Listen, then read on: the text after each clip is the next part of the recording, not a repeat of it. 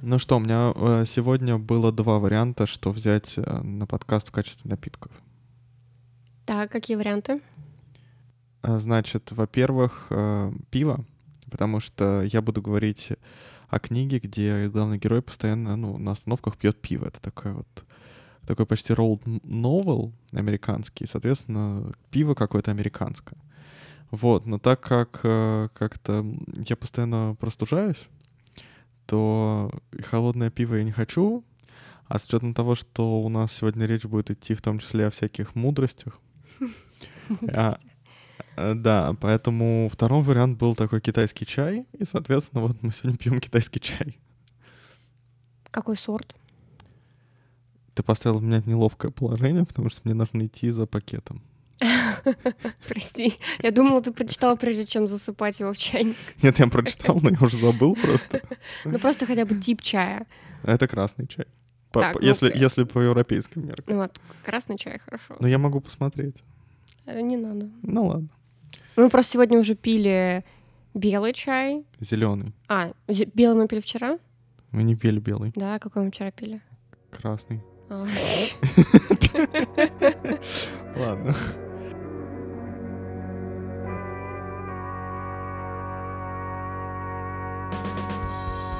Привет, это подкаст «Книжный бар». С вами Вика и Игорь. Каждую неделю мы собираемся, чтобы выпить чего-нибудь и обсудить э, книги, которые мы прочитали за неделю. И сегодня я буду говорить о книге «Дзен и искусство по уходу за мотоциклом» Роберта Пирсинга. А я буду говорить о книге Чапаев и пустота Виктора Пелевина. Ну давай, э, ты хочешь начать? Да. Давай. А, Значит, э, Виктор Пелевин. Я начала его читать из-за тебя. Когда-то давно, давно. Было давно. дело. А, по-моему, а что ты первое читала? «Снав»? Я первый читала «Снав». Ты не помнишь, ты его, по-моему, ты его купил. Я его купил, э, когда мы жили с тобой в Питере, и там мы как раз увидели, была мода на вот эти вот книжки маленькие, которые называются флипбуки. Мгм. Это, кто, может быть, не видел, это такие книги, они размером с ладонь, наверное, да? Да-да. Вот легче так всего описать. И у них супер-супер тонкая бумага. Да, который при этом не просвечивает, не рвется, и Да. она раскрывается в такую полную страницу. То есть Да. две странички составляют как бы такую одну покетбуковскую, наверное. Да, то есть представьте, что вы переместили как бы книгу как, э, вот, как альбом, да, и начали открывать ее наверх, и вот у вас такой текст сплошной. А, они на самом деле, так- такой тип издания был очень прикольный. Мне он очень нравился, потому что его удобно читать реально в дороге. Ну, такой Мгм. действительно реально карманный формат, потому что действительно он помещается в любые карманы. И сначала кажется, что это не очень удобно, но на самом деле листать, читать, размер шрифта, все очень удобно. Вот, но, к сожалению, как-то это не прижилось. Но как раз тогда я купил СНАФ, потому что я хотел его прочесть. И, соответственно, потом мы купили еще несколько книг Плевина таких. Ты вот мне подарила Generation P, Да, у нас еще как там? «Ананасная вода для прекрасной Да. дамы» и, может быть, у нас что-то еще есть в таком же формате, я не помню. Да, но эти три точно есть. Да. Ну вот это как раз и, получается, «СНАФ» был первой книгой Пелевина, которую ты Да. читала. И мы прочитали ее очень близко друг к другу, и потом мы очень много ее обсуждали, как-то непростительно много. Вот, мы постоянно про нее говорили, и многих друзей заставили прочитать в итоге. И, в общем, с тех пор я читала Пелевина какое-то время достаточно часто, но я шла по таким, э, ну, по началу 2000-х, наверное. Вот, потом у меня был долгий перерыв, потому что лично я от Пелевина как-то устала, и я помню, что ты мне тогда советовал перестать его читать, потому что даже хороший а, писатель его невозможно терпеть в таком количестве. Ну, мне кажется, у тебя есть еще такая особенность, что ты, если тебе кто-то нравится, ты начинаешь его читать и читать и читать.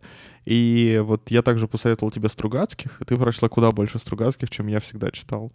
И Пелевина, мне кажется, что «Снав» был первой книгой, которую я тоже в него прочел, по-моему, я до этого Да-да-да, не ты читал этого Пелевина. не читал, да. Вот. И после этого тебе, тебе «Снав» понравился, и ты прочитала столько всего. Вот э, ты же потом читала и «Жизнь насекомых», и вот сегодня ты вспоминала... И «Vampire», э, Empire, Ну, Em- Empire короче, да, я много чего Да, прочитала. то есть ты прочитала фактически всего, на самом деле, Пелевина, которая как бы, до которого смогла дотянуться. Я, например, так, ну, как бы, я даже близко не читал столько, сколько ты. Ну да, но я, поч- я скорее вот я покупала те, которые я видела на полках, Вот, то есть я не следила ни за каким ни хронометражом, господи, ни за годами выпуска, за всем таким... Просто вот я видела книжку, такая, окей, беру. Вот. И так вышло, что я не читала его, например, первые работы, что-то вроде Амон Ра, Чапаев и пустота, Generation P. Я начала как-то вот э, со снафа и потом что-то вокруг него. Ну, так просто попадалось. Вот, значит, потом у меня был перерыв большой, потому что как-то, ну, у него, короче, есть какие-то мысли, которые повторяются все время. И мне кажется, что когда ты это, когда я в первый раз это осознала, меня это немножко выбесило. А потом, когда прошли годы, я еще раз начала читать Пелевин, ну, скорее слушать на самом деле, потому что у нас появились в большом количестве всякие приложения с аудиокнигами. И я вот э, прослушала несколько его книг более современных, э, там, я не знаю, конец десятых, вот так. Э, и, собственно, я как бы еще раз его немножко переосмыслила и поняла, что да, у него повторяются темы, но в этом ничего страшного нет. Просто тогда как-то вот так вышло. И значит, э, а до этого был такой момент, что до того, как э, я начала снова читать Пелевина, Значит, Игорь увлекся полкой и решил прочитать Это все... такой интернет-проект, а, посвященный да, русской литературе. Да. И главная его часть заключается в том, что они собрали 100 главных произведений русской литературы, начиная от слова полку Игореве и заканчивая как раз, по-моему, Пелевиным, Чапаевым «Пустота». Вот, и Игорь начал читать с самого начала, двигаясь вперед. Он в итоге сломался в какой-то момент. Но... На Достоевском. А, и значит, э, ну вот он читал э, все эти произведения, и вот он просто ну, как бы рассказывал мне о том, что заканчивается все э, Пелевиным и конкретно Чапаевым пустотой. И мне было интересно, потому что я вот, ну, я слышала о Чапаеве пустоте вот и от Игоря, от еще каких-то знакомых. И вот то, что Полка именно этот роман из всех выбрала на тот момент, когда составляла список, да, как представителя такого Пелевина. И у меня сложилось такое впечатление, что э, есть люди, которые считают, что пик Пелевина пришелся на конец 90-х. Ну, это, мне кажется, тогда он был наиболее свежим, наиболее модным. Хотя непонятно, но с модным непонятно. Ладно. Ну, в общем... Типа, он был необычным. Ну, да, в общем, у него как, как бы это такой первый его взрыв настолько большой, наверное. Не знаю, ну потому что да, в итоге-то он стал таким явлением, когда каждый год ждут его новую книгу, и тогда тоже нельзя назвать отсутствием внимания и модности. Ну, в общем, как-то у меня, в общем, Чапаев и пустота начала восприниматься как э, такое произведение, которое является отчасти главным Пелевинским, ну, в общем, каким-то важным. Да. Вот. Но я вот его не читала, и пока я не возвращалась к Пелевину, э, этого, разумеется, не могло произойти, да, чтобы я просто взяла и прочитала его, потому что я устала немножко. Ну, тут на самом деле интересно, что они выбрали именно Чапаев и пустота, потому что такое самое, конечно, большое произведение Пелевина, о котором все всегда говорят, это Generation P. Угу. А, и мы как-нибудь его в другой, наверное, раз по большей части обсудим, потому что я бы хотел его перечитать. Я его читал довольно недавно, но, тем не менее, мне вот сейчас хочется его перечитать. Да, а я, как увлекающаяся натура, прочитала Чапаев и «Пустота», и просто тут же за два или три дня прочитала Generation P. Да, я причем не читал Чапаев и «Пустота», поэтому вот как-нибудь, когда я прочитаю Чапаев и «Пустота» и перечитаю Generation P, мне кажется, мы вернемся к этой теме. Вот, эм, вот я просто это хотел сказать, потому что там как бы интересно, что если смотреть на произведение, которое отбирает полка, ну, конечно, там много таких очень-очень ключевых произведений. То есть, ну, как бы вот все, что... Которые невозможно отрицать, да, как ключевые? Которые никто невозможно отрицать, которые действительно часто, например, есть в школьной программе. То есть там не только те, которые есть в школьной программе, да, там, я не знаю, условно говоря, вот возьмем Достоевского. Я на нем, на самом деле, сломался случайно. А, просто дело в том, что э, в Достоевской школьной программе это что? Это преступление наказания. Даже там идиота или там а, братья Карамазовы там не проходят. Ну вот, и, короче, там еще, например, «Бедные люди». Один, ну, такой первый большой роман Достоевского. То есть там много-много всего. И у Толстого там много всего и так далее.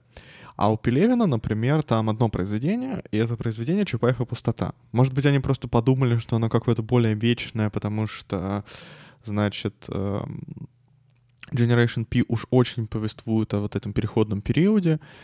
А, но я не знаю, но как бы Generation P это такой очевидный кандидат был бы, да, и вот по нему даже фильм сняли, и все это как Может быть, Generation модно. P, с одной стороны, можно было бы сказать, что он очень привязан ко времени, когда он написан. То есть это, знаешь, да. такая что-то, что нельзя вырвать из ткани времени. А с другой стороны, я бы сказала, что многие ключевые произведения, которые там указаны, точно так же очень привязаны ко времени, нет? Ну да. Ну, в общем, странно. И, в общем, я, короче, когда прочитала Чапаев «Пустота», первая моя мысль была в том, что это не лучшая книга Пелевина. И в какой-то момент, вот когда у меня был вот этот период скепсиса по отношению к Пелевину, Мгм. я думала, что, может быть, он исписался, может быть, там э, он какой-то гениальный, только если ты прочитал какую-то одну его книгу, а потом ты видишь, как, ну, как раскусывают, ну, в общем, какие-то такие, знаете, дурацкие мысли. И, в общем, и я думаю, что вот, блин, наверное, Чапаев и пустота, вот это какой-то, знаете, такой вершина, да, а дальше он начал немножко там, я не знаю, либо зарабатывать, либо исписался, либо еще что-то. И, в общем, я прочитала Чапаев и пустота а, и поняла, что нет, мне кажется, что Пелевин растет. Мое личное мнение, что он действительно развивается, и что есть смысл реально либо читать его хронологически, либо читать его последние произведения. И не, не настолько важно возвращаться к первым. Но также я знала, что Generation P очень важная книга, потому что мы с Игорем обсуждали, что вот ему кажется, что Generation P это такая а, важная книга, которую он бы подумал, в общем, он бы подумал над тем, чтобы включить ее, а не Чапаев «Пустота», но он не, не до конца уверен, потому что он пока не читал Чапаев и «Пустота». И, в общем, я думаю, блин, у меня книжка есть, почему бы ее не прочитать? Да. Я ее тут же прочла, и мне понравилась она намного больше. А Generation P, она очень насыщена, и это такой действительно слепок времени, конечно, искаженный через там определенные линзы, через самого автора и всякое такое, но в нем чувствуется не знаю, мне, мне кажется, что он хорошо очень эпоху отразил, и она какая-то, знаете, плотная. Мне вот показалось, что Чапаев и пустота не плотная книга. И мне кажется, что отчасти это может быть не проблема самой книги, а отчасти это может быть э, результатом того, что в дальнейшем многие темы из Чапаева «Пустота» э, Пелевин не бросал. Ну, как бы многие вообще, как сказал один великий родственник Игоря, есть три темы у Чапаева, ой, у Чапаева, у Пелевина. Да, что-то там заговоры, э, буддизм и трипы наркоманские, я так Да. понимаю. Да. Насколько я помню. да. Значит, и, в общем-то, они повторяются все время, да. Но мне кажется, что он немножко, вот как говорят про Шекспира, что он в конце своей писательской карьеры, скажем так, начал бросился переписывать какие-то сюжеты свои ранние, делать их более благопристойными, ну как бы такая ревизия, да. Вот мне кажется, что у Пелевина не совсем так, но он как бы вот эти ранние сюжеты не бросал, он продолжал их э, усложнять, обдумывать, детализировать, через какие-то новые преломления подавать э, читателям. И поэтому те- многие темы из Чапаева «Пустота» лучше раскрыты в других книгах, и они чувствуются более плотными, насыщенными. И, например, у меня первая ассоциация — это «Тайные виды на гору Фудзи», которая была написана уже в 18 году. То есть Чапаев «Пустота» 96 год, ну, выпуск. А, значит, эм, «Тайные виды» вышли в 18 году. Получается, 12 лет. И вот это, она как бы вот, она о том же. Только мне кажется, что лучше, что там я много раз уже сказала плотнее, но потому что у меня это вот как- как-то вот первое слово, которое приходит, когда я пытаюсь свои ощущения описать. И как-то она и более сложная, и там больше всего, и как-то ты несешься по ней, а, как-то, не знаю, не то чтобы более стремительно, а как-то, не знаю, ты как больше как бы погружаешься в жизнь, что ли, персонажей, как Ну, мне кажется. Да, мне, мне вообще кажется, что у всех писателей на самом деле не так много тем в некотором смысле. Ну там, условно говоря, возьми какого-нибудь Чехова, вот у него вот это вот мещанство, там маленький человек, который всего Да, но боится. здесь это именно развивающаяся тема, мне кажется. Ну да, он, конечно, развивающийся, потому что Пелевин растет и всякое такое. Но Ну, мне не- просто, ну, я, просто я- я к тому, что не все кажется, растут, кто-то стагнирует, и я имею в виду, что это скорее мое восприятие, которое было разбито. Да, ну, мне кажется просто, что в современных писателях это, мне кажется, частая такая штука, знаешь, что тот или иной человек, он типа исписался и всякое такое прочее. Но при этом Но я просто к тому, что на современных писателях это, конечно, больше заметно, потому что когда ты потом берешь ам, краткое собрание сочинений какого-нибудь великого писателя, ну, там типа одобренные сочинения. А здесь, когда ты, если ты, например, Пелевин реально каждый год читаешь, ну, конечно, ты видишь повторяемость. Да, но при этом, если брать вот Чапаев «Пустота» 96 а потом Generation P выходит 99 девятом, и у меня вот про Чапаев и пустота есть ощущение, что это тема, которую он в дальнейшем лучше раскрывает, а про Generation P нет такого ощущения. И мне кажется, что отличие этих книг в том, а, что Чапаев и пустота — это книга, в которой он развивает какие-то видение мира и более такие философские вещи, которые как раз-таки более универсальны, в то время как Generation P менее универсальна, потому что она очень привязана ко времени. Но при этом из-за того, что она хорошо написана, она как бы не теряет своей актуальности, она ты просто такой читаешь и думаешь, ну круто, прям вот он хорошо отобразил, здорово. И нет такого чувства, что, ну, через 10 лет он написал книжку, конечно, почти такую, что лучше. А с Чапаев и пустота у меня есть такое ощущение.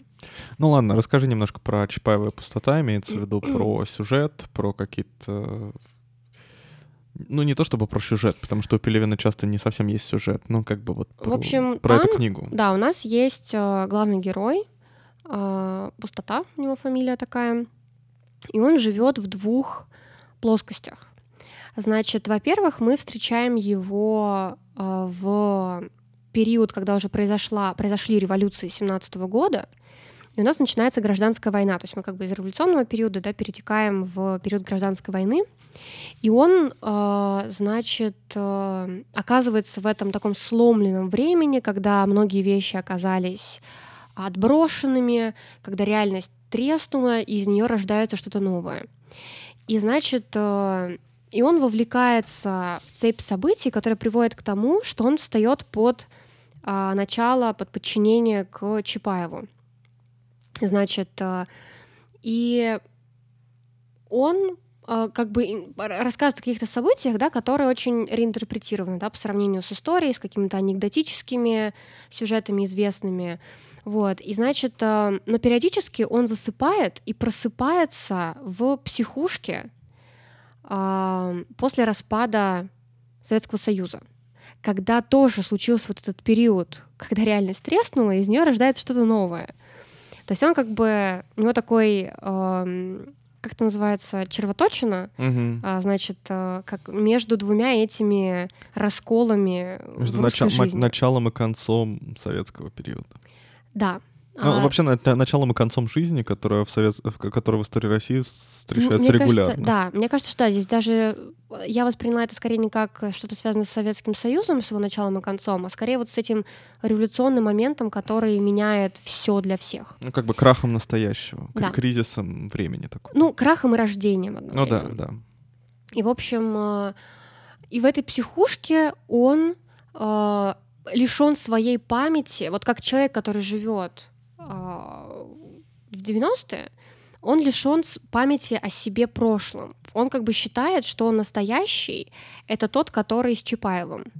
А это у него такие кошмары. Но пока он их видит, он считает их реальными. Но так все подается, как будто бы в основном а, персонаж склоняется к тому, что психушка это что-то выдуманное. В психушке, значит, он проходит лечение. И там проходят лечение еще другие люди, которые лежат с ним в одной палате. Вот, и по ходу книги мы немножко сталкиваемся с этими людьми не только через а, общение главного героя, как вот сокамерники, а, значит, ну как, как, как люди, которые лежат в больнице, они кто друг другу? Я не знаю, ну соседи по палате. Да, короче, в общем. Он, он общается с ними не только как с соседями по палате, он, он еще погружается в их голову, а, иногда из реальности Чапаева он как бы проникает в них. А иногда это вообще какие-то вставки довольно странные, когда ты не совсем понимаешь, как они образовались. Ну, в общем, персонаж как бы вот втекает в их сознание э, вот в, эти, в болезненную реальность из-за которой mm-hmm. они попали в психушку. То есть он видит их как больных и видит вот это вот, что у них внутри происходит, что заставило их оказаться на этом месте. А, значит, ну, в принципе, все, он мечется между этими двумя жизнями, и в реальности, значит, гражданской войны он все пытается выйти из этой больницы, прекратить эти кошмары, и вот он много общается с Чапаевым, и у них есть такие разговоры достаточно, ну, иногда долгие, иногда нет, когда э, Чапаев втолковывает ему какие-то мысли, и это вот эти мысли о, э, о том, что ты форма и содержание, о том, что ты пустота, о том, что ты есть мир, о том, что мир он нигде, и то, что все, все происходит в твоей голове, а в твоей голове это где. Ну, в общем, это такие то вот. Есть Чапаев проводник буддизма в Советской России. Да. И он как бы ведет с ним эти разговоры и потихоньку размягчает его сознание, и как бы расширяет границы того, что видит и понимает э, герой. Вот. И, значит, он пытается его в том числе направлять в сторону того, чтобы он прекратил видеть свои кошмары. В какой-то момент он, он ему говорит, что, мол, ну попробуй выписаться из больницы, попробуй добиться того, чтобы тебя выпустили. Вот, и значит, но как бы линейка э, гражданской войны заканчивается тем, что она заканчивается по-буддистски, скажем так, уничтожением всего сущего. Угу. Не буду говорить, каким он, но, но вообще роман рекламировался как первый роман, который происходит в абсолютной пустоте. Там же или там первый дзен-буддийский роман. Ну, понятное дело, что это маркетинговые да. ходы, но тем не менее. Ну, короче. А, вот. А линейка после распада Советского Союза, она заканчивается тем, что он выписывается из больницы, и за ним приезжает Чапаев на броневике и забирает его. То есть а, реальность спутывается в некотором смысле? Да, в некотором смысле э, реальность, она мы рождаем реальность, и он просто в какой-то момент оказался в реальности, рожденный кем-то другим. И, и к нему в эту реальность приехал Чапаев. Mm-hmm. Вот. А, ну, в общем, текст, ну, как бы, Пелевин всегда пишет, на самом деле, очень хорошо. Очень хорошо, То есть, мне тоже очень нравится. Даже книжки, которые казались мне менее интересными, читались всегда очень бойко, потому что он просто хорошо пишет. Ты читаешь, это приятно. Он, вот мы обсуждали с тобой, что он стилист хороший, в общем, это вот мы с тобой обсуждали когда-то, что вот у Стругацких, даже неудачные с нашей точки зрения книги, ты читаешь вполне быстро, хорошо и приятно. Ну, ребята писали супер. И вот здесь у Пелевина та же фигня. А, читается очень хорошо. Вот, но текст, он более простой. То есть после его каких-то вещей других он кажется более простым, но все еще супер круто написанным. Вот. И, в общем, мне еще пока я читала, вот я думала, да, о том, что тайные виды мне нравятся больше, они какие-то более объемные. Да, я вот как раз хотел спросить, почему ты сравниваешь э, эту книгу именно с тайными видами на Гро Фудзи. Это его более поздний роман, ну, в смысле, довольно недавний роман, надо сказать. Угу. Мне кажется, года, может быть, 17-го, 18-го, ну, что-то такое. Угу. Потому что э, там она не полностью похожа, там есть некоторые темы, потому что потом я прочитала Generation P. В Generation тоже есть темы, которые потом отражаются в э, тайных видах. То есть, это, то есть тайные виды, они как бы собирают какие-то элементы из ранних книг. Но почему вот именно Чапаев а, напомнил э, тайные виды? Потому что там, значит, есть вот эта тема того, что такое реальность, как она функционирует, как ты должен осознавать себя, там как-то себя позиционировать в этой реальности. Ну, в общем, там очень много просто вот этих э, дзен-буддийских каких-то учений, которые тебе подаются в очень странной, неожиданной э, форме. То есть ты читаешь роман, но пока ты его читаешь, ты узнаешь какие-то э, теоретизирования и практики из э, восточных культур. То есть они тебе подаются вот таким образом. И мне кажется, что тайные виды делают а, это объемнее, и ты как бы больше всего узнаешь, больше и теории, и практики вот этой, ну, грубо говоря, широко говоря, восточных каких-то культур. А Чапаев и пустота как будто бы такой сэмпл всего этого. Mm-hmm. То есть это как такой вот небольшой такой шар пробный, да, вот как бы тебе закатили эти темы, а в «Тайные виды на гору Фудзи» а их уже больше, они объемнее. Они проработаны. Они как, да, они как бы вот просто как бы вселенная расширилась всего mm-hmm. этого. А, поэтому, наверное. Ну ладно, тогда я спрошу, как бы, во-первых, какие темы тебе кажется, что вот он раскрывает, и что ты как-то сама вынесла из этой книги? Потому что я понимаю, что о Пелевине, о, о таких книгах очень сложно говорить, потому что, ну, как можно пересказать такую тему? Как бы, это, это вот это не совсем сюжет, да, мы с тобой уже обсуждали там и детективы разные, где ты просто можешь говорить и говорить и говорить. А, или там в прошлый раз мы обсуждали Лолиту, где легко, то есть ты берешь, э, рассказываешь частично сюжет, и там есть очень очевидный персонаж, который требует обсуждения. Или там у Лавкрафта вот это какая-то его философия такая немножко уникальная. А здесь вот как бы, что тебя зацепило в книге или не зацепило? Или зацепило в последующих книгах, которые вот развивают эти темы? Ну, в этой книге меня зацепил в основном стиль, потому что читать приятно, и то, что я как бы узнала, ну что, что Пелевин просто узнается в этой книге, и я как бы вижу такая, ага, вот это вот потом он вот здесь еще разовьет, или вот, э, не знаю, э, ну это какой-то, знаешь, такое ощущение, что это сам Пелевин на минималках.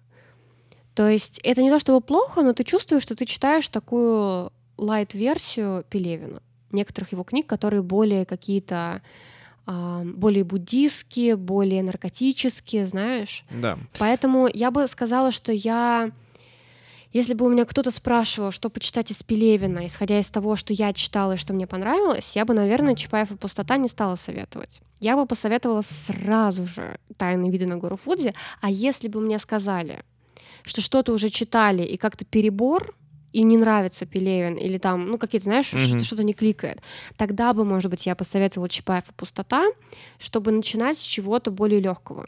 Более mild, так сказать. Да, то есть попробовать на этом уровне. Если все-таки понравится, значит, можно повышать градус. Если даже Чапаев и пустота не понравится, то, наверное, автор просто не для вот этого определенного человека. Вот. Поэтому, ну, в общем, для меня там не было никаких откровений и так далее, потому что я читала поздние книги, которые совершенствуют то, что он начал в 80-е и 90-е. Ну, в поздних книгах есть такая особенность. Мне кажется, что даже в Generation P, я, конечно, немножко залазю на другие наши эпизоды, а, но тем не менее скажу.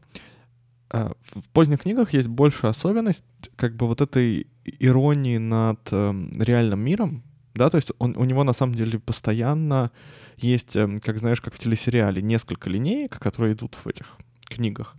А, например, э, там, ну, ладно, не буду погружаться, чтобы не пересказывать сюжет, да, но вот, например, в «Тайных видах на гору Фудзи», значит, у нас есть миллионеры, которые закрывают Uh, которые хотят из своих денег как бы получить новый опыт и которые бесконечно как бы вот инвестируют эти деньги в то, чтобы вот все, все, все лучше и лучше развлекаться или получать какие-то новые эмоциональные инсайты, так сказать.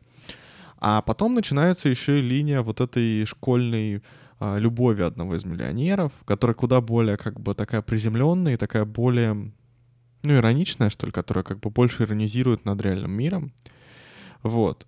И мне кажется, что даже в Generation P вот этого меньше, вот этой иронии над реальным миром, потому что в Generation P как бы реальный мир, он очень сильно выступает а, в роли как бы самого себя, то есть в нем просто происходят действия. А, например, если там ты вспомнишь тот же СНАФ, да, который тоже супер ироничный, где там есть война, значит, на Земле, а есть, значит, как бы на какой-то там космической станции, они там висят, да, там такой телемир и всякое такое. И как бы тоже вот там очень большие издевки, именно очень, очень большая ирония. Вот, и вот эти вот его книги, которые он выпускает теперь уже каждый год, все их ждут, потому что он там как-нибудь в очередной раз пригвоздит реальность. И мне кажется, это такое отчасти поверхностное понимание Пелевина, потому что это всего лишь первый пласт его книги, книг вообще, где он иронизирует как бы над прошедшим и над тем, что вот внутри чего мы живем. А, вот. И, и получается, что как бы у Чапаева пустота — это вот Пелевин без вот этих ироний, что ли? Ну, мне кажется, что, ну, возможно, но уже про Generation P я не согласна, что у него этого нет. У него просто... Мне, например, показалось, что вместе, коллективно, если воспринимать, хотя они достаточно разные, Чапаев, Пустота и Generation P, то это, знаешь, как есть писатели, которые начинают с рассказов, и когда они пишут какие-то большие произведения впоследствии, то люди, которые там их как-то изучают или ими интересуются, они говорят, ой, ну вот эта тема у него впервые была поднята вот в таком-то рассказе, а да. потом, значит, автор развил эту тему уже на полную в такой-то книге. Например, мы обсуждали, что у Набокова в «Лолите» значит, ну, в подкасте, по-моему, мы про это говорили. Говорили, что, говорили, да. Значит, есть какие-то ранние рассказы, в которых эта тема у него поднимается, в особенности один из рассказов, а, который он потом расширил до книги. То есть как бы его эта тема волновала, он сначала пробовал ее, значит, а потом уже полностью реализовал, да. Мгм. И я бы сказала, что у Пелевина Ну, и она так или иначе вещи. мелька- мелькает еще в других даже произведениях. Тоже к вопросу о том, что когда писателя, да, волнует какая-то тема, оказывается, что там не только од- одно произведение ему Да, посвящено. ну о чем думаешь, да, Да, пишешь. О том и пишешь. А, потому что, например, в Generation P есть такой момент, что э, босс главного героя собирает, а, значит, ребят, которые работают на него, и они отправляются в пивную, в такую прям зашарканную, обрыганную пивную. И главный герой понимает по некоторым моментам, что его босс туда ходит частенько, потому что он здоровается, например, с некоторыми завсегдатаями. И вот он думает, а что этот богач, этот человек, который сейчас стал настолько богатым, делает так часто, видимо, в этой пивной. И он думает, что, наверное, он хочет оттенить то, чего он добился, вот этой пивной, что, возвращаясь в нее, он осознает, какой путь он проделал и насколько сейчас он далек от нее на самом деле. То есть он не, уже не вынужден в нее ходить, он выбирает сходить туда, чтобы сравнить потом эту пивную Чтобы своей напомнить жизнью. себе исходную точку. Как бы. Д- Да. А, Значит, э, и, например, э, это отчасти есть в «Тайных видах на гору Фудзи», э, когда, ну, там больше про какие-то гештальты, да, и всякое такое, но вот после «Тайных видов» в девятнадцатом году выходит сборник «Искусство легких касаний», и там последний, третий рассказ в этом сборнике, называется «Столыпин». Он о богачах, которые устраивают себе симуляции, и у них это такое развлечение. И вот в основ- основное время мы проводим симуляции вагона поезда, в котором едут э, заключенные.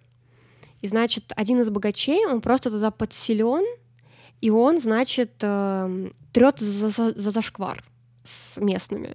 Господи. И он как бы ходит по грани, потому что его трактование зашквара, оно несколько не- неортодоксально. И заключенные все пытаются понять, как бы им его, он как бы петух или нет. И, в общем, что с ним делать-то вообще? Потому что говорит, конечно, складно, и зубы заговаривает, но чувствую, что петух. И, в общем, и оказывается, что это богач, который туда подселен для острых ощущений. Он как бы вот оказывается в этом низу общества и пытается там как-то выжить или, или- немножко даже выпендриться, да, и Мгм. как бы, то есть он тратит огромные-огромные деньги на то, чтобы построить эту симуляцию, да, которая на самом деле отчасти опасна, ну, потому что мало там не успеют какие-то охранники или что-то такое. И, в общем, и богачи как бы соревнуются по тому, у кого более большая, подробная, странная часть там симуляция, да. И вот в Generation P еще как бы вот, вот эти вещи, они несколько раз на самом деле в, в той или иной степени обыгрываются. Например, там э, именно в Generation в какой-то момент главный герой татарский рассуждает на тему того, что вот в какой момент а, цена часов становится такой, что ты покупаешь уже не часы. Мгм. Ты как бы покупаешь статус или покупаешь возможность потратить очень много денег.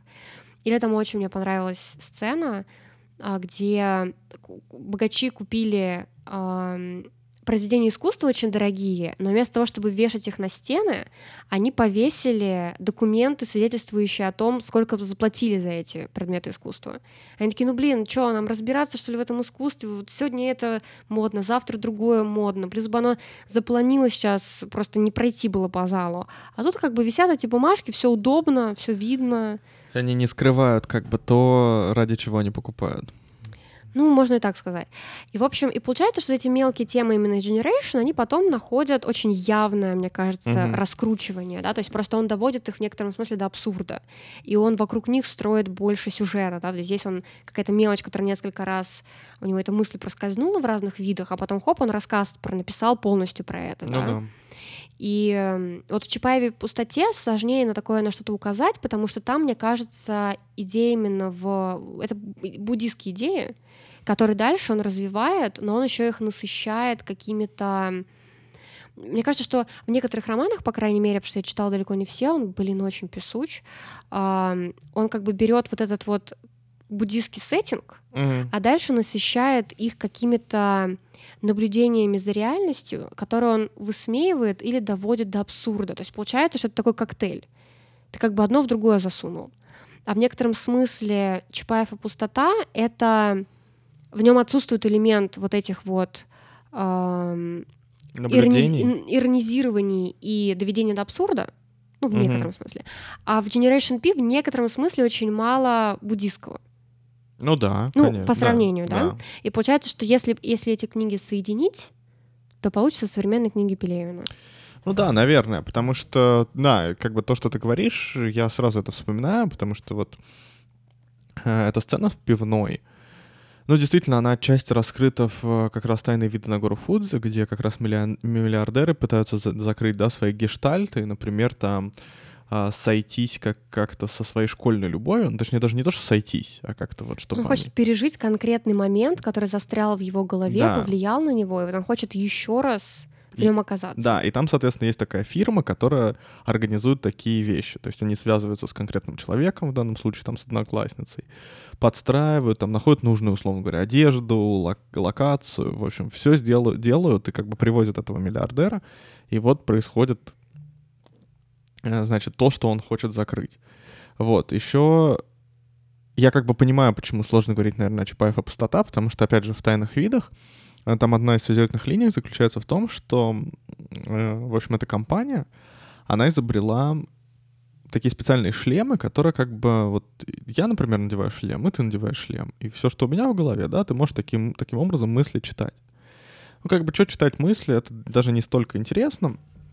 Они очень быстро придумали, что можно взять, э, брать буддийских монахов, и монахи будут медитировать особым образом, достигать там высоких слоев абстракции, прос- просветления.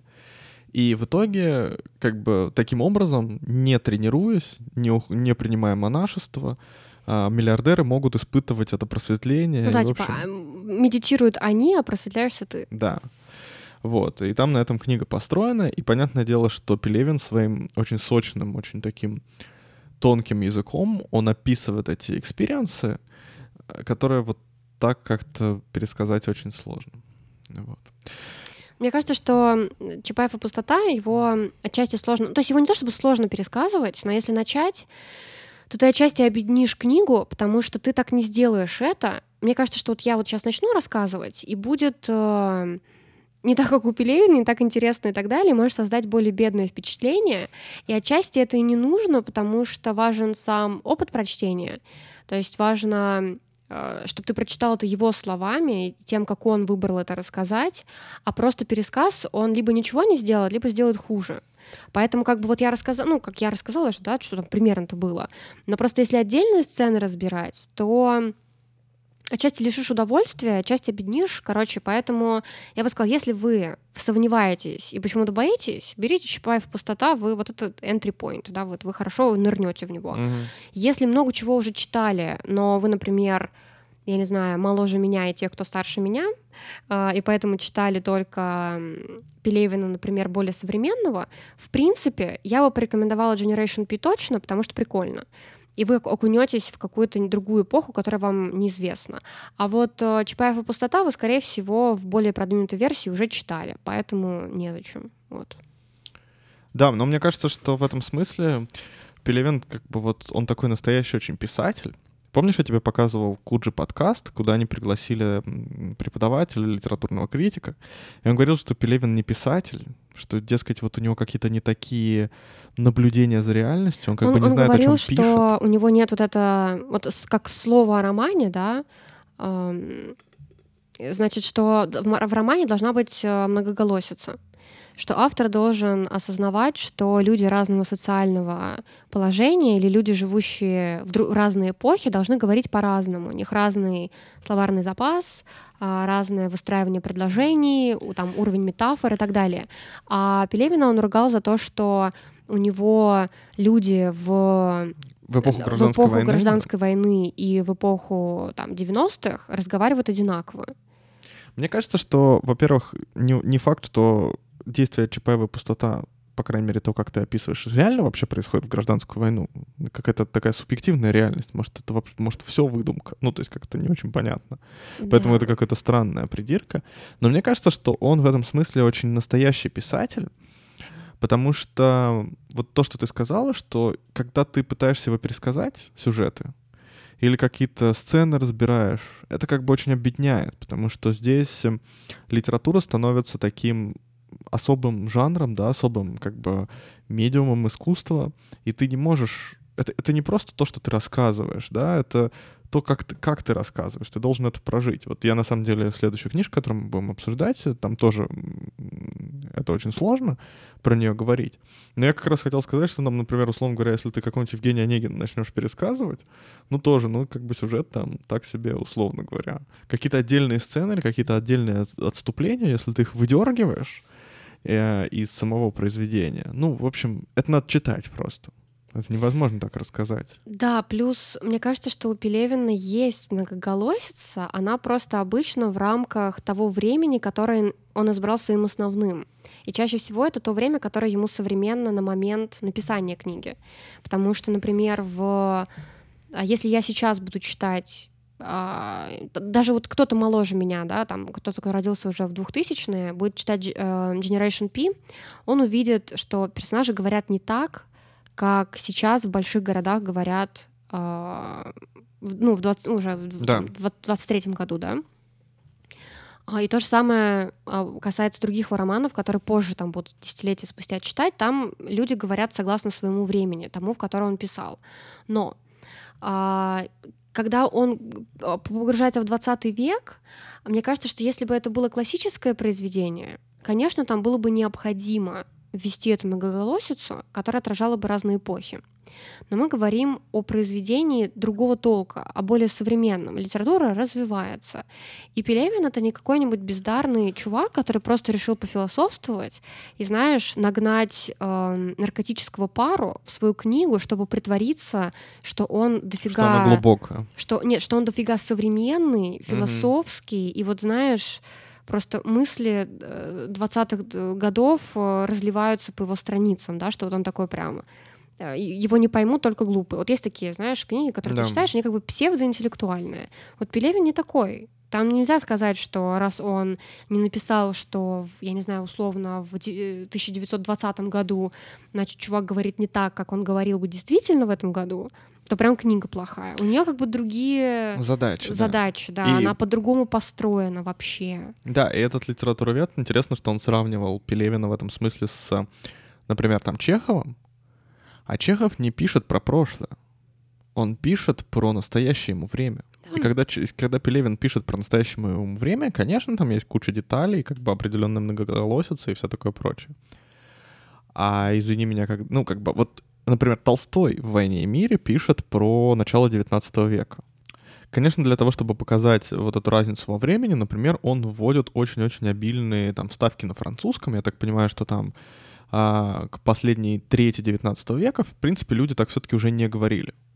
Но а какая, ну, хорошо ли, например, Толстой передает то, как говорили в начале 19 века? Ну, то есть это, это мне кажется, вообще какие-то странные Да, может быть, даже да. хорошо. То дело даже не в этом, а в том, что литература изменилась со времен Толстого. И если ты пишешь в рамках классической литературы и не вводишь многоголосицу, это плохо. Если ты пишешь в рамках а, более современной литературы, и у тебя задачи, следовательно, современные, и для них не нужно вводить многоголосицу, это неплохо. Да, но мне кажется, что... У меня... То есть если я сейчас начну писать вот реально классическую книгу с какими-то экскурсами в прошлое, и там у меня люди будут говорить так, как говорят сейчас, я буду плохим писателем. Если это вот классическая книга, но если мы говорим о Пелевине, который совершенно другие книги пишет, то ему это не нужно. Да, то есть но... надо же проводить какую-то разницу между условной мной задачей классического романа и Пелевиным. Да, но мне кажется, что вообще мой основной даже тезис был о том, что э, мне очень нравится в Пелевине, что это такая настоящая литература, которую вот нужно читать, которую невозможно пересказать. Вот мы в прошлый раз говорили, например, о Набокове, и у Набокова та же, та же история ты не можешь просто выдернуть какие-то куски, хотя, конечно, его повествование куда более классическое, из-за этого, естественно, куда легче говорить про сюжет и про какие-то проблемы, которые он поднимает. Но, тем не менее, это надо читать, потому что, ну, тебе либо придется всю книжку пересказывать и будет беднее, либо как бы, ну, хорошо, ну вот там книга про педофила, ну и что?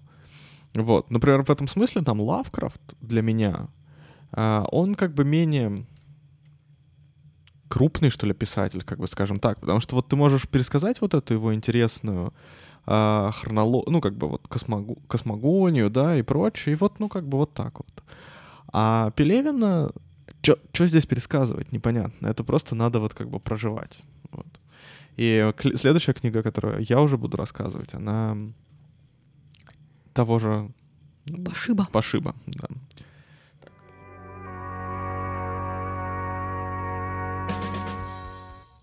Так, на самом деле у меня тоже очень сложная книжка в этом смысле. Она называется «Дзен и искусство по уходу за мотоциклом». Ее написал Роберт Пирсик. Пирсик — странная фамилия, Очень потому странная. что она похожа на несколько слов одновременно, и тебе кажется все время, что человек ошибся. Пирсинг? Да. да. А пирсик? На самом деле, э, во-первых, да, странная фамилия. Во-вторых, на самом деле он очень странный сам по себе автор. У него есть, собственно, два романа, где таких... Ну, это на самом деле маскировка из философского эссе, которое просто маскируется под роман. Вот, и в нем тоже очень много пластов, и вот конкретно «Дзен искусство по уходу за мотоциклом», она стала такой культовой книгой в 70-х, 80-х. А, при этом он практически ничего больше не написал, он как селлинджер, в общем, практически не показывался публике, но такой, в общем, занимался каким-то своим дзен-буддизмом, при том, что в книге, в общем, про дзен мало что есть. Вот, и, в общем, книга, она основана на совершенно реальном путешествии, э, мотопутешествии Пирсинга. Они, значит, с друзьями, ну, в смысле, он, его сын, э, которому где-то, я так понимаю, лет 13-14, может быть, вот так вот. А, и, значит, его друг и жена друга, они поехали на мотоциклах из Миннесоты, где они живут, в Сан-Франциско. Вот, и действительно они ехали так вот в 68 году. И я потом прочитал, что у Пирсика была идея как бы написать там свои философские размышления, свою как бы целую метафизику э, в виде такого эссе, но потихоньку книга расширялась, расширялась, расширялась, и в итоге вот получился такой довольно, кстати, объемный роман, где-то страниц 350. А с учетом того, что он очень плотный как раз, потому что там очень много идей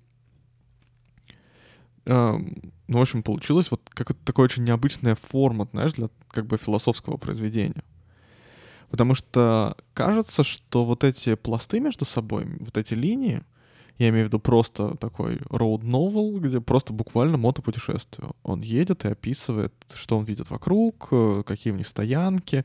Он настолько точно описывает э, свой, ну, их маршрут, что есть куча карт, где вот просто вот через каждый поселок вот можно буквально проехать абсолютно так. То есть ты никогда не будешь даже выбирать, знаешь, дорогу, потому что она описывает все населенные пункты. А, с другой стороны, там есть э, как бы тема отношений с сыном, они такие довольно сложные, я потом к этому вернусь. А, есть как бы его рассуждение, и есть такой некоторый спор с самим с собой.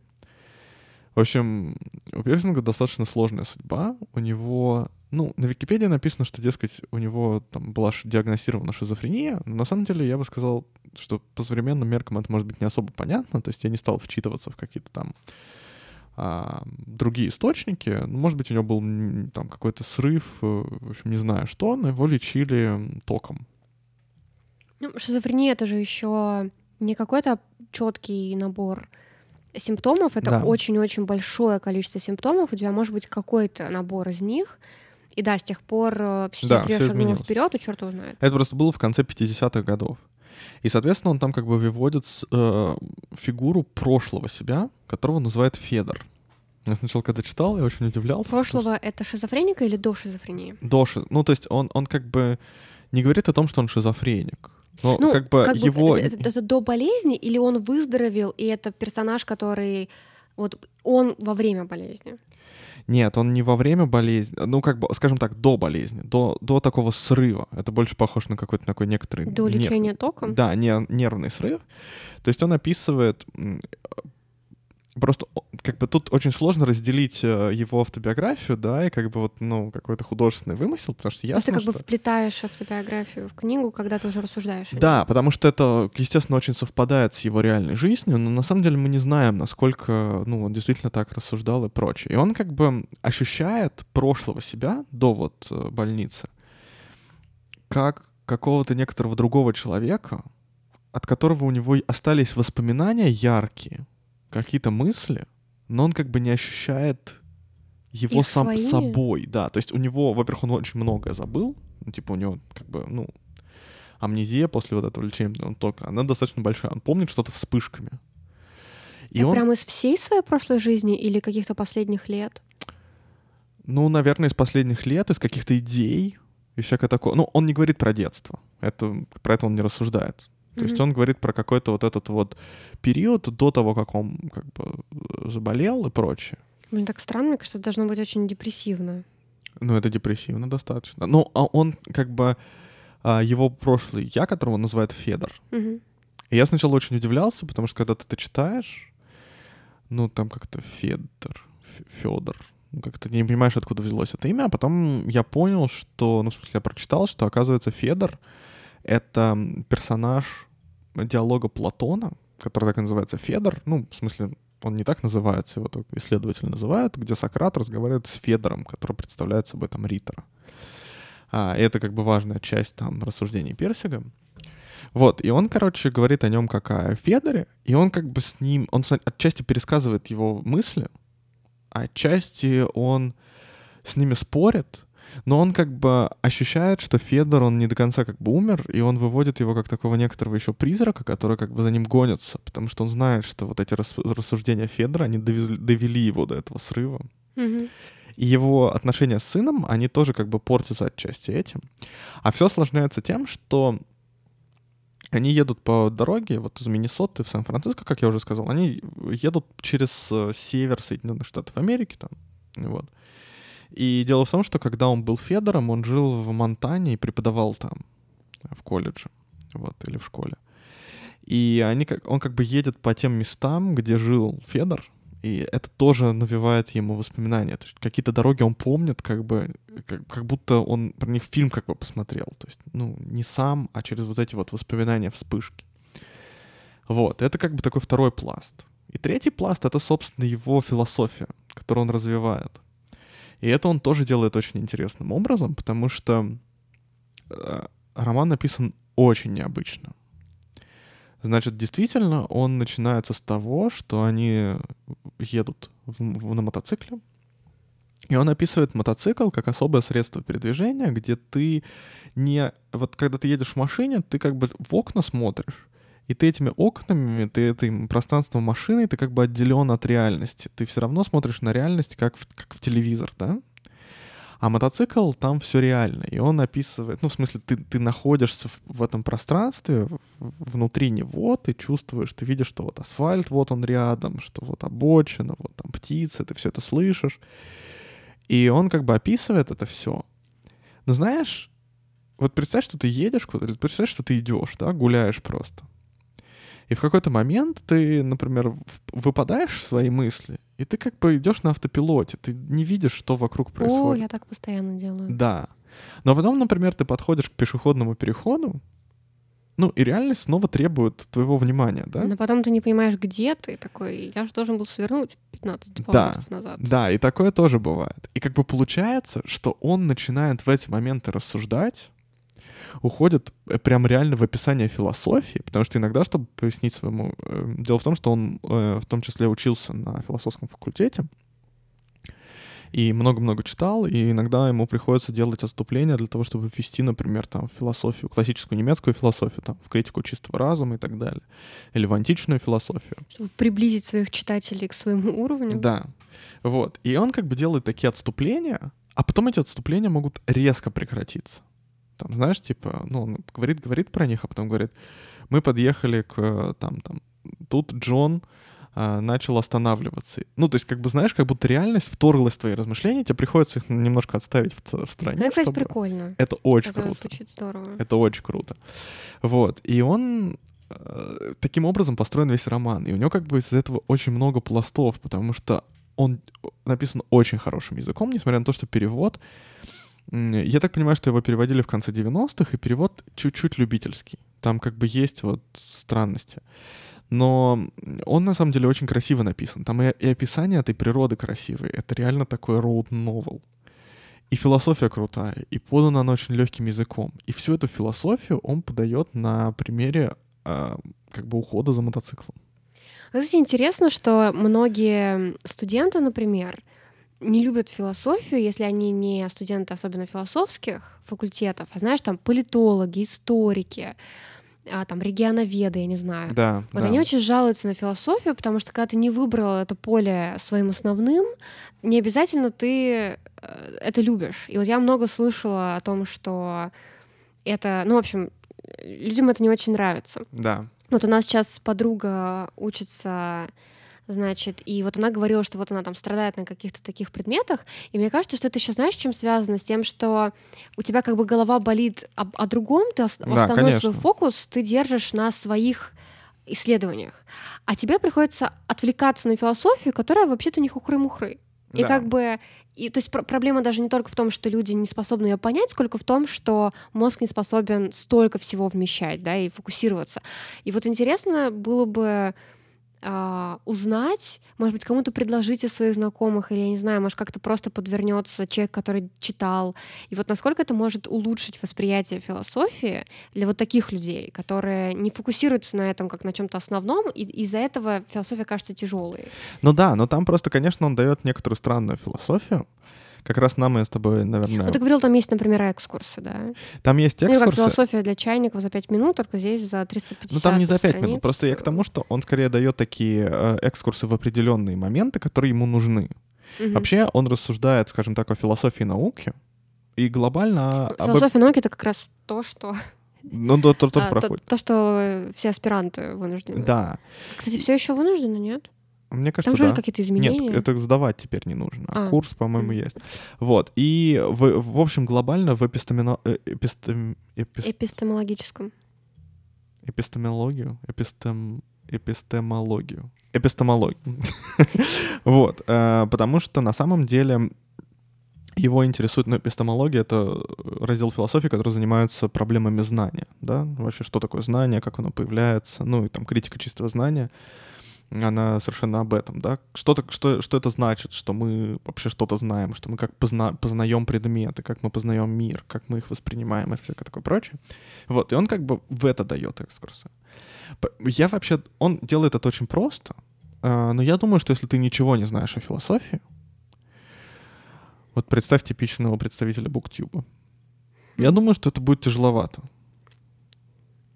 Набросил, да? Что, что, что это за неожиданный удар? Я не понимаю. По коллегам, можно сказать уже. Ну, вряд ли, но тем не менее, это как-то нехорошо, Игорь. Ну ладно, вот. Я вот так никогда не делала, а ты вдруг хоп, ужасно. Вот. И на самом деле это как бы очень интересно. Он начинает с того, что его... А что, мысль-то какая была? То есть, если ты не погружен в философию, ничего про нее не знаешь, то Это что? может быть сложновато, мне кажется. Но в любом случае, если ты что-то об этом знаешь, например, если ты как-то сам это изучал, интересовался, если ты там, например, читал какого-нибудь там структуру научных революций Кулна, да, то есть ты немножко знаешь о том, как развивается наука, Мгм. как, как превра- превращается научное знание, какие есть проблемы философские у того, там, что такое факты, гипотезы, как наращивается и прочее. то Не мне- буктюбера, короче. не бигтюберы, вот, то мне кажется, что эт- эта книга может просто ты как бы сам привнесешь в нее чуть больше как бы смысла и глубины понимания, вот. И он как бы он сначала рассказывает как бы мысли Федора, его рассуждения, ну, точнее, они переплетаются, вот. И когда он задумывается, он, значит, использует тоже такой образ, э, э, я впервые об этом узнал, это, он называет это шатакуа. Шатакуа — это, оказывается, в Америке а, в конце 19-го, начале 20 века, ну где-то до первой, где- где-то до середины 20 века, были такие добровольные, значит, э, такие, как это сказать, ну как бы гас- когда вот учителя собирались, и они как бы гастролировали и преподавали вот э, такие ликбезы, вот в Советской России были ликбезы, да, такие государственные, а там Мгм. были такие, в общем, ну, частная инициатива, они, в общем, ездили и просвещали людей, вот. И он как бы вот такой вот Хождение в народ? Хождение в народ, да. И все это было простым языком, и он как бы представляет, он говорит, вот, ну, будет такое у меня шатуква, где я буду объяснять вот эти все мысли. Вот. И он как бы то скатывается в шатуква, то в реальность. И это очень круто сделано. Вот. А, Значит, о чем он думает, о чем он рассуждает вообще? Он начинает свои рассуждения о том, что... А я напомню, что это се- 70-е. Э, Что, значит, он как бы вот новый век, 20-й, которая уже в разгаре, куча технологий. Есть люди, которые технологий боятся, как его друг. Потому... Нет, к счастью, сейчас такого уже нет. К счастью, сейчас такого уже нет. Мы, вот. А, значит, то есть его друг, он, ну, естественно, тоже вот он на мотоцикле ездит, но он... Едет и боится. Он, он, да, он как... Нет, он к нему относится совершенно по-другому, потому что Пирсик сам, он решил, значит, разобраться полностью в мотоциклах. Если что-то нужно починить, он это починит, и он как бы рассуждает о том, что в... он даже в какой-то момент себе купил сварочный аппарат. Ой, я знаю, я вот э, думала, что если, я, если бы я должна была научиться водить то мне необходимо было бы знать, как это работает, чтобы я не сошла с ума. И я знаю такой тип людей, они называются ебанутые. Ну, да, отчасти. И он как бы про это прям говорит, что типа, э, как бы, а вот его друг, у него мотоцикл BMW, и он как бы на него смотрит как бы в общем. Он не хочет знать, как оно внутри работает. Как черный ящик. Да. И он начинает об этом рассуждать, разделяя мир на романтический взгляд. Ебанутый. Нет, это классический он называет. Классик, а классический такой, это его или нет? Это такой типа инженерный взгляд, а, когда угу. ты хочешь узнать, как, когда ты как бы с одной стороны хочешь знать, как это работает, а с другой стороны ты даже видишь в этом определенную эстетику в этом механизме, в том, как все логично устроено, как между собой взаимодействует, вот mm-hmm. в том, как, в общем, вот эту эстетику некрасивого. Да. А романтический взгляд — это когда ты воспринимаешь вот, вот мотоцикл, он такой шух-шух, понимаешь? Да. Вот. А классический — это там вот детальки, как все круто, вот как, как в старой цитате с Баши. Это удивительно, но у кошки прорези в шкурке ровно там, где у кошки глазки. выдали свой возраст. Ну вот, и, короче говоря, эм, он начинает с этого. Мне кажется, это возраст был понятен с самого начала. Ну, конечно, потому что я кряхчу. Вот. И он начинает с этого, и он как бы пытается отказаться от этой дуальности мира. Ему, его это не устраивает. Что вот можно смотреть либо так, скажем, либо так. Он хочет как бы совместить э, эти вещи. Да, в себе. И в конце он приходит к тому, ну, точнее, не в конце, он, его начинает очень заботить вопрос, а что такое вообще качество? Ну, как бы как философский какой-то, ну, какой-то как, как понятие. Вот, и, собственно, он выстраивает огромную метафизику качества, которую я не буду, метафизику такую, которую я не буду пересказывать, потому что, ну, опять же, он ее каким-то образом обосновывает неплохим.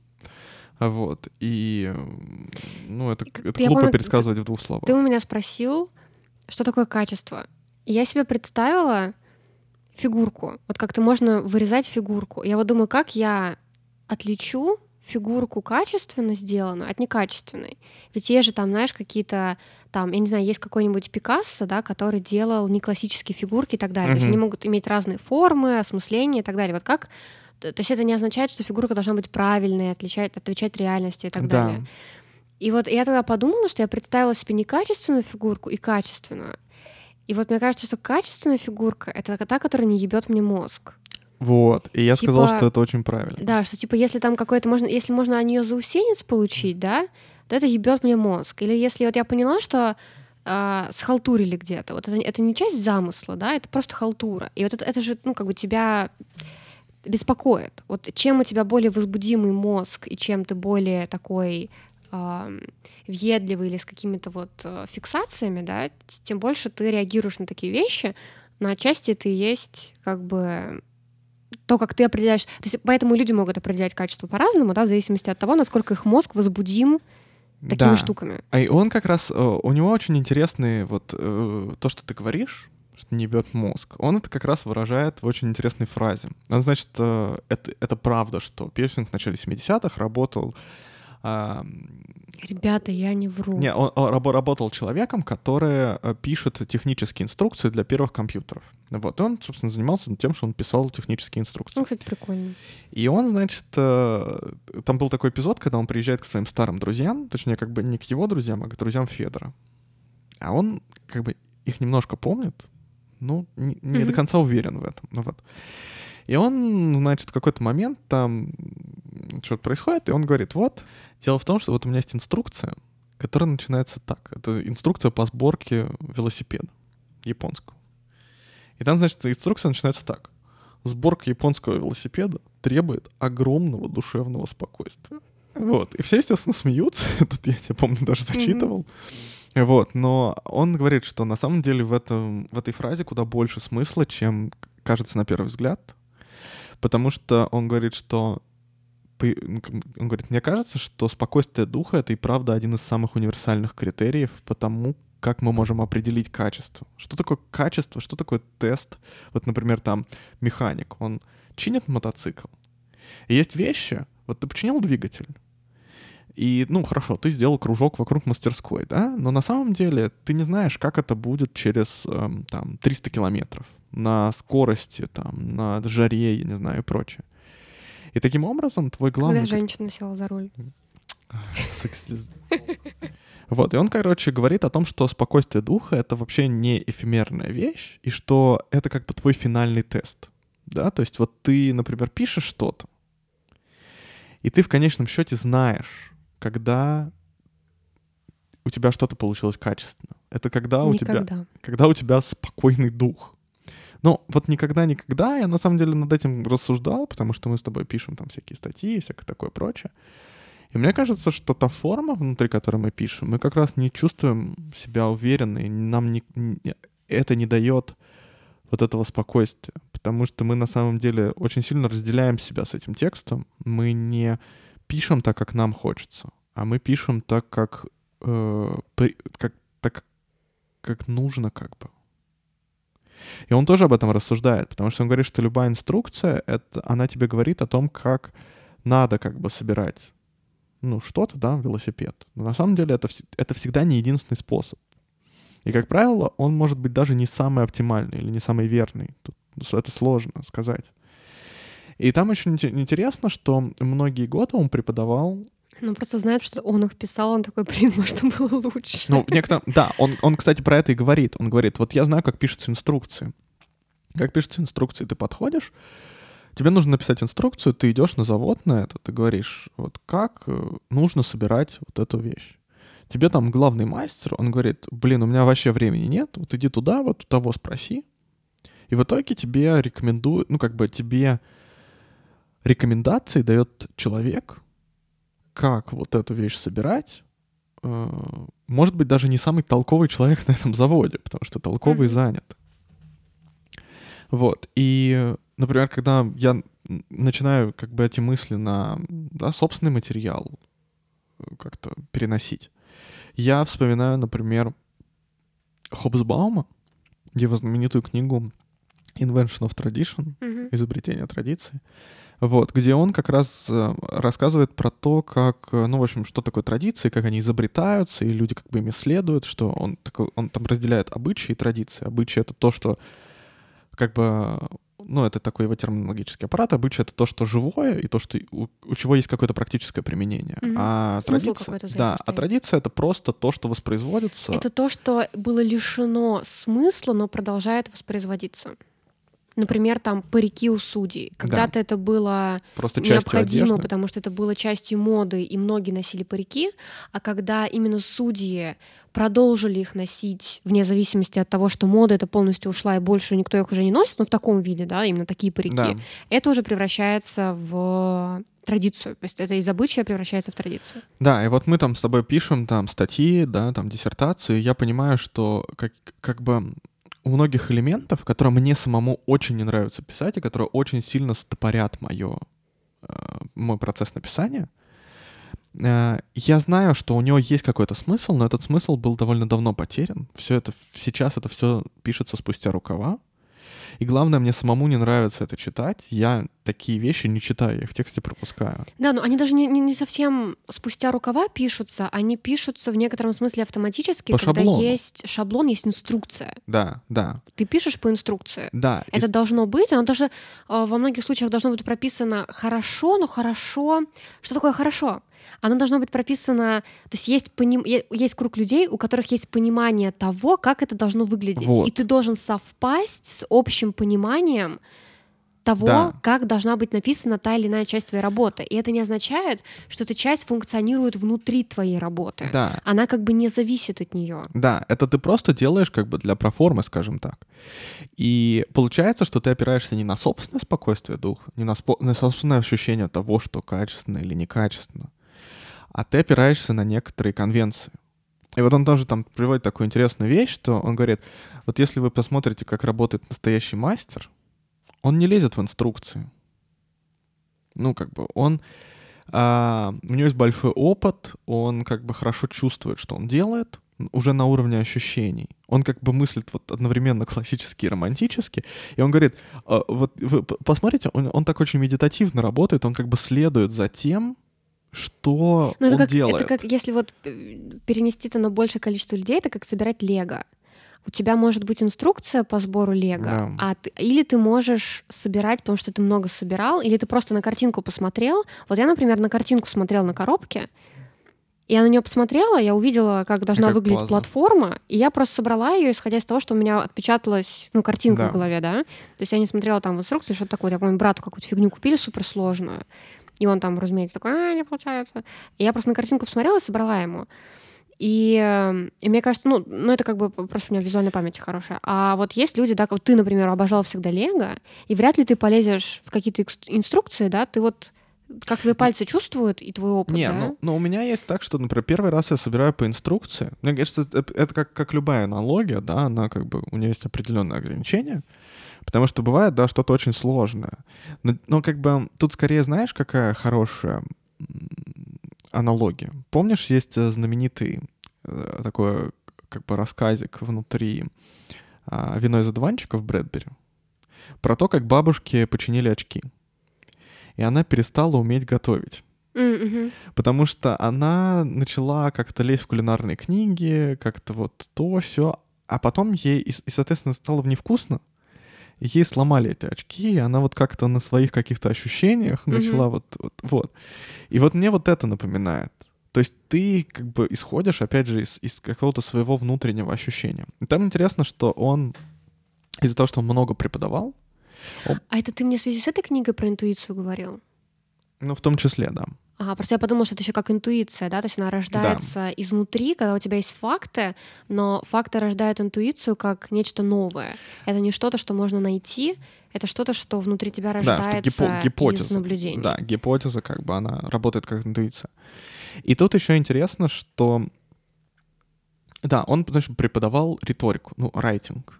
Почему он только не преподавал?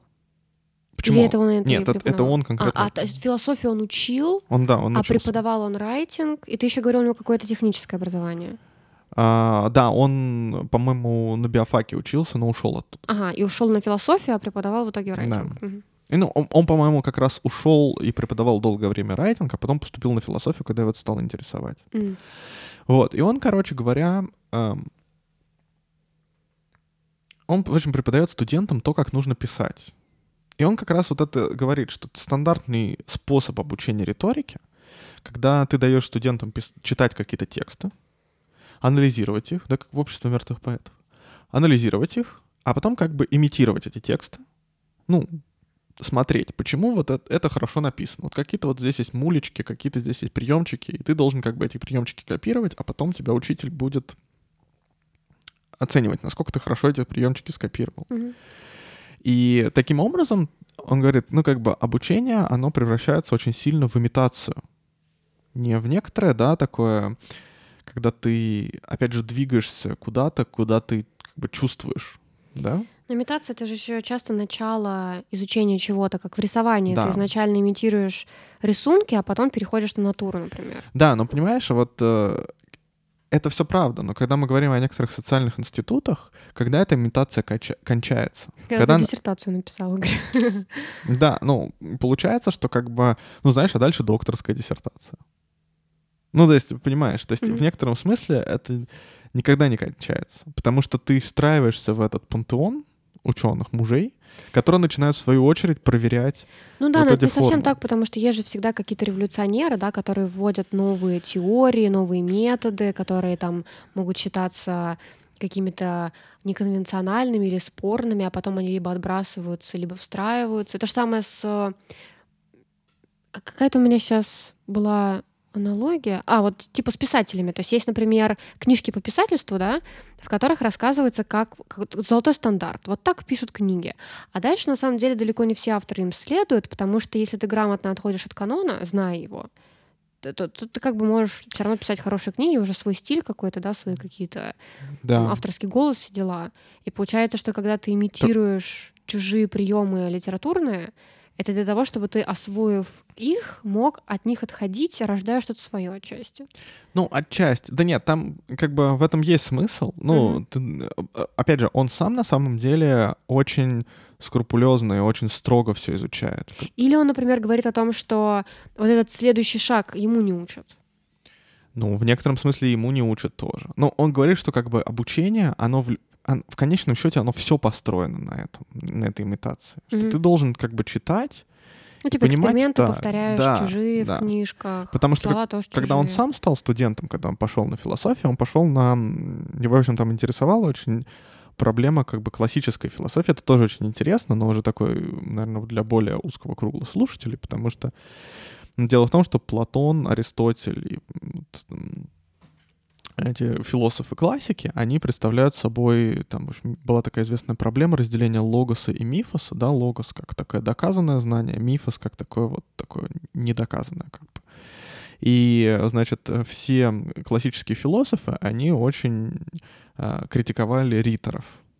А как раз он, точнее не он, а Федор, он как бы стал на сторону риторов. И для того, чтобы их критиковать, он очень, как раз очень сильно изучал, он очень эм, внимательно читал Аристотеля и Платона, и вот эти диалоги и прочее, прочее. Вот, и поэтому, когда он, на самом-то деле, когда он сам студент, он Ну, то начинает... есть сам автор встал на сторону риторов. Да. Мгм. Э, ну, Федор. Там сложно разделить, ну, он, понимаешь? Он, он в ипостаси Федора. Да.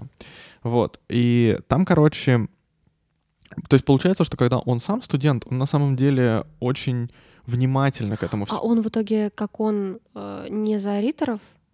Или он вообще этот Это не вопрос очень его не интересовал? А, Не мне- очень ты просто понятно. так сказал, что я подумала, что, может быть, его вторая ипостасия разъебала его первую в этом, в риторстве. Ну, в общем, ладно, мгм, давай.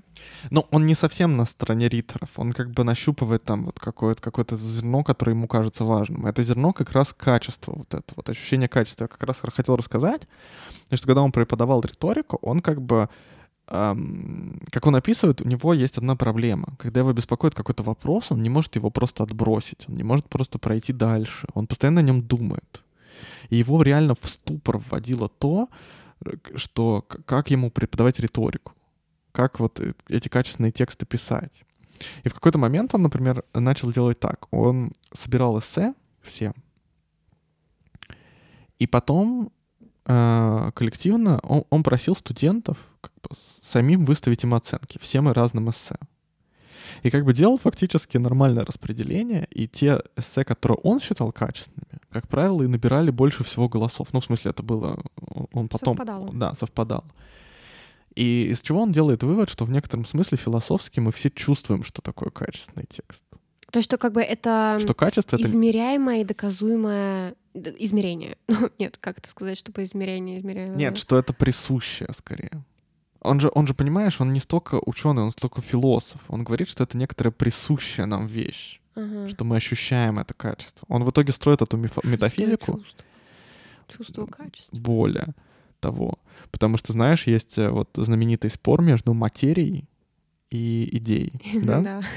Вот это главный философский вопрос. А он туда выводит некоторую концепцию качества, как то, Треугольник что с- получился, как на американском да, долларе. Да, да, Вот, и, соответственно, ну, э, там самое главное, на самом деле, в итоге, что он говорит, что как бы мы все знаем о качестве. Вот. И там интересно, что именно это, я так понимаю, перебрасывает мостик между его философией и дзеном.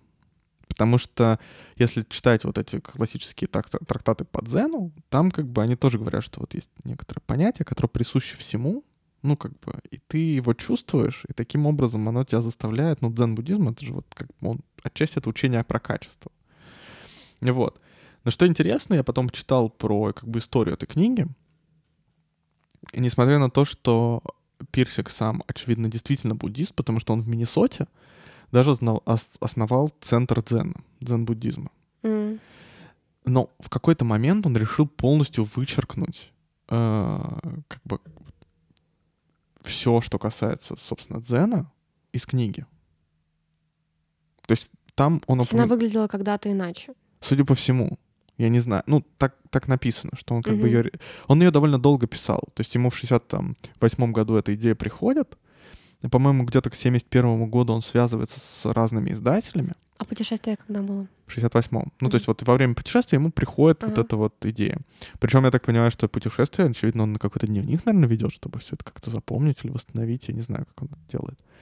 А дальше он, соответственно, довольно долго ее пишет. К 71 году он связывается с разными издателями, и они вроде как дают добро на то, чтобы такую книжку издать. Но потом он еще три года над ней работает, она раздувается довольно сильно, и многие издатели отказываются, и в итоге только один как бы соглашается. И я так, и по-моему, вот в момент, вот это вот за вот эти три года, с 71 по 74 год, когда книга вышла, он почему-то вот решает как бы вычеркнуть это. То есть он во многом работает над проблемой, которая в то время э, очень сильно интересовала многих мыслителей. Это совмещение западной философии и Мгм. западного мироустройства с восточной философией. И тогда это было супер модно. Я вот во всяких ком- комментариях как бы это видел. Потому что поколение 60-х, вот эти там всякие дети цветов, хиппи, они очень интересовались восточными практиками. И э, в то время, например, впервые э, в США как бы приглашаются всякие Далай-ламы и, в общем, известные Мгм. учителя буддизма, и Запад в очередной раз открывает для себя Восток. Я так понимаю, предыдущее это было вот в начале 20 века, вот в Серебряный век, а, в прекрасную эпоху. Вот. А, и это происходит снова. И начинают издаваться эти книги, начинается вот эта вся такая, такой мистицизм, да, вот это вот познание себя и прочее, прочее. Но к 70-м как бы люди перестают хотеть читать вот эти вот древние трактаты, не очень понятные. Но тем не менее, вот эта идея того, что мы должны каким-то образом соотнести западные знания, западный стиль жизни с восточными вот какими-то практиками, которые мы чувствуем, что там что-то есть, оно как бы никуда не уходит. И вот тут вот, вот этот роман Персига, он очень оказывается в тему, он поэтому и становится культовым, потому что какое-то вот восточное видение мира он пытается перенести на Запад. Вот это вот спокойствие духа, что ты должен ориентироваться как бы на собственные какие-то вот, вот вещи, что есть некоторое, как это называется, социалистское понятие качества, которое присуще да, вещам. И ты вот как камешек, ты должен смотреть на него и потом только вырезать, да, по жилкам. Я придумала слоган для этой книги. Успокой свою воду. Все, ты э, уже в, в образе Вавилена Татарского после Generation P придумываешь слоганы маркет, маркетологические. Ну, не, не настолько кичевые, но... Но тем не менее. Вот. И Ты мне чаю налил в, пиалочку, это прям до краев. а это потому что я щедрый. А еще, мне кажется, надо ставить сразу кувшин, чтобы писать, когда в таком количестве чая пьешь. Э, Ну, да. Вот. И он, короче, а, может быть, из-за этого он решает, собственно, про вот этот дзен во многом вычеркнуть, потому что он решает, что, скажем так, ну, может, нечего народ пугать, условно говоря, какими-то сложными Да, концепциями. почему пугать, если их это интересовало? Или типа, что станет слишком похоже на сложный изначальный текст? Мне кажется, что да. И видишь, у него вот такая форма, Он где он... вообще хотел, чтобы эта книжка стала популярной. Может, наоборот, он, не- он хотел ее как-то сделать более вечной, а не а, попсовой. Может быть. Но Ну, он, Давай найдем его и спросим. он, видишь, он же... Он же жив, да? Он еще жив, да. Ну, я так понимаю, мне кажется, что жив. Может быть, уже не знаю, честно говоря. На Википедии не было написано, что он умер. Я просто не помню, могу посмотреть. Ну, ты, наверное, увидел, запомнил. Что он умер? Ну да. Там же сверху прям написано. Если умер, то года жизни. Не, в семнадцатом году он умер. Ну, довольно недавно. Блин. Вот. И, в общем, короче, он занимается фактически вот этой проблемой, но почему-то он как бы решает ее убрать. Но, Мгм. видишь, у, у него вообще очень необычная вот эм, форма этого повествования. Потому что А вот ты сказал, что это а, как бы он облекает это в роман. У него это вышло? Да, у нее это вышло. Потому что это литературно очень интересно. Опять же, вот то, как ты говорила про Пелевина, что я даже хотел какие-то цитаты привести. Но когда ты эти цитаты вдергиваешь из контекста, ты же не видишь, как бы, как он к ним пришел. Это знаешь, что сразу же как мысли Конфуция, когда у тебя такая книжечка, и там такие изречения. Вот можно крылатые знаешь, изречения латинские, можно Конфуция. В нулевых там 100-100 главных цитат мира. Это в туалет все ставили, чтобы вот Да. полистать, пока сидишь. Вот, да, то есть как, как это вот такая вещь. И, но там очень необычная вот эта форма. Это такой книжный тикток. О, май гад. Вот, и там, значит, э, она вот это очень интересная форма, потому что ты как бы реально с ним путешествуешь, вот знаешь, как вот это знаменитое, да, главное в путешествии — это не точка на карте, а ну, новый взгляд на жизнь, и ты как бы с ним как-то вот и, и по Америке проезжаешь, и философствуешь. Ну, то есть мне кажется, что это, это очень хорошая вещь. Вот я прям могу порекомендовать эту книгу. И э, мне кажется, в особенности тебе, потому что, опять же, так как мы занимаемся и наукой, и нам близки все эти рассуждения, э, то вот мне кажется, что это вот такое... это- это- эта книга прям может добавить к ним. Она очень откликается на многие идеи, которые мы сами Ну, думаем. А там было что-то для тебя новое? Потому что отчасти я не, я не против такого, но иногда, когда ты читаешь людей, которые мыслят примерно как ты, это немножко, знаешь, как такая дрочка перед зеркалом, когда вот ты эти мысли думаешь, а кто-то их такой тоже высказал, ну, даже если лучше намного, да, то ты как бы все равно отчасти по кругу бегаешь. Ну, наверное, было. Ну, потому что, знаешь, какие-то вещи ты не столько думаешь, сколько ты ощущаешь. Вот. И ты, тебе нужно как бы их вербализировать. и вербализировать, и как бы подумать по- на них каком-то, каким, с какой-то другой стороны. Ну, то есть вот для меня было важно вот это рассуждение над формой и над тем, ну, как бы над спокойствием духа, скажем Мгм. так, потому что у меня реально есть проблема, что мне очень сложно сесть за диссертацию. И я не знаю, как эта книга помогла мне решить эту проблему. В общем-то, не помогла, потому что я просто открыл, что меня очень не устраивает эта форма. А как бы форму я избеж... А я не могу избежать столкновения с этой формой. Потому что диссертации у нас пишутся вот так, вот в такой форме, в такой форме защищаются. Ты выяснил, что ты high maintenance. Ну да. То есть я как-то просто понял это. Такой вредненький. Мне не нравится форма. Но это важно. Меня это бесит. Я, я, я, я просто специально тихо говорила. Ну, не специально, это, знаешь, так родилось в тихом диапазоне. Я Поэтому понимаю. Вот. Поэтому, ну, мне кажется, что тебе это просто будет интересно. И, опять же, потому что мы многие этих, из этих идей как-то, м, как-то, короче, мы соприкасались. вокруг них ходим, и вот надо, чтобы они родились наконец-то. Ну, или там вышли из Да, тебя. и на самом деле в этом рассуждении, мне кажется, вот очень важна сама форма того, как он пишет. И как он на самом деле, у него очень, он, он очень интересно описывает как бы и историю философии, и вот то, как его собственная мысль развивается. У Мгм. него, он очень интересно саму форму находит рассуждений. Не только вот совмещение романа и эссе, но и то, как вот в этой части эссе он описывает путь мысленный. Это Мгм. очень интересно читать. И это, как бы, наверное, нам тоже очень полезно, потому что мы бесконечно бьемся над вот этой формой, которая, нам, которая нас не устраивает. Но подожди, ведь получается, что ты когда ты прочитаешь, читаешь этот текст и смотришь, как другой человек, какую он выбрал форму и так далее, что над ней можно подумать, увидеть, это же похоже на то, как он учил ам, писательскому мастерству, и он в этом Да. видел э, т- не совсем верный путь, потому что это некоторое повторение и осмысление чужих текстов. И это как раз таки похоже на то, чему он искал альтернативу. Да, но ты вряд ли, мы вряд ли с тобой после этого будем писать свои исторические техи. А как же новое из Москвы в Санкт-Петербург? Из Петербурга в Москву. А мы наоборот, мы москвичи, мы как бы из Москвы будем в Санкт-Петербург Ну да, то есть, о, ну как бы тут... на мотоцикле. А это прикольно. Про холодно просто. у нас. Так у нас будет, знаешь, такой мотоцикл с коляской, я буду в коляске, а ты... Да. Вот, ну, короче, я тебе очень советую. Если ты Хорошо. прочитаешь, мне кажется, мы должны будем вернуться в каком-то таком мини-спешале и как-то обсудить эту книжку.